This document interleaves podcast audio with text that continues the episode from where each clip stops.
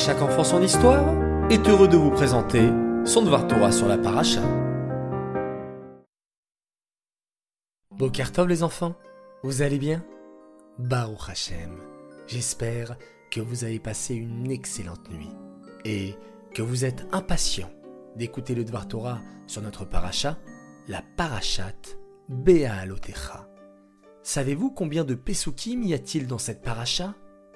Il y en a 136. La paracha commence par Be'alotecha et Anerot. C'est l'ordre donné à Aaron d'allumer la menorah.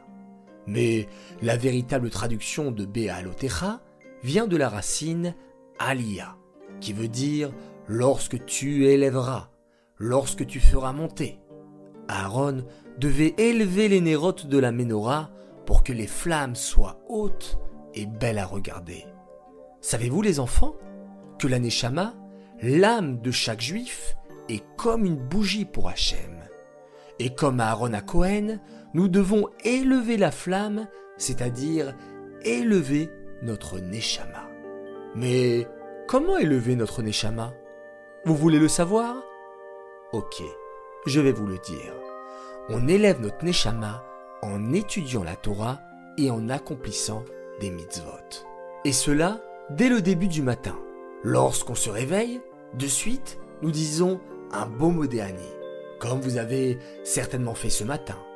Puis, Netilat Yadaim, la Tefila Motamo, les Berachot avant et après de manger, en prononçant correctement et à voix haute. Étudier la Torah également, faire de bonnes actions et terminer la journée par un schéma Israël avant de dormir. Vous avez vu les enfants, nous avons constamment l'occasion de faire grandir notre Neshama, de la faire briller, de la rendre encore plus grande et belle. C'est génial, n'est-ce pas? Mais j'ai une question à vous poser. Est-ce que pour vous, vous pensez que cela est suffisant? Eh bien non, ça ne suffit pas. Il faut faire comme Aaron à Cohen et allumer, ou plutôt élever les autres flammes c'est-à-dire les autres Neshamot qui nous entourent. À nous de faire briller nos frères et sœurs, nos camarades, en les influençant à faire eux aussi de belles mitzvot.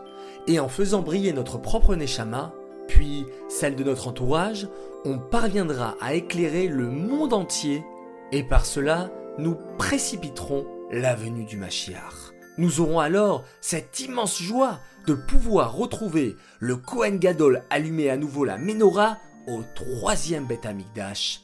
Amen. J'aimerais dédicacer ce Dvar Torah, les Nishmat, Maïsa Bat Zeiza. J'aimerais également souhaiter une grande réfoua chez les mains.